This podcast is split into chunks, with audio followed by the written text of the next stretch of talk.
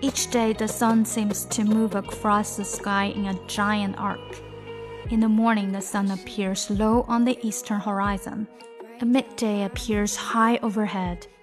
In the evening, it appears low on the western horizon. The horizon is an imaginary line where the land seems to meet the sky.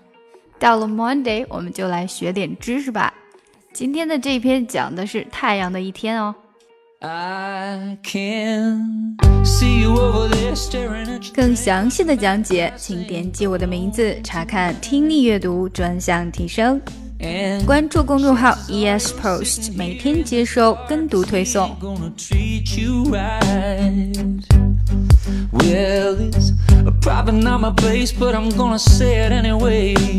Cause you look like you hadn't felt the fire, had a little fun, a smile in a little while.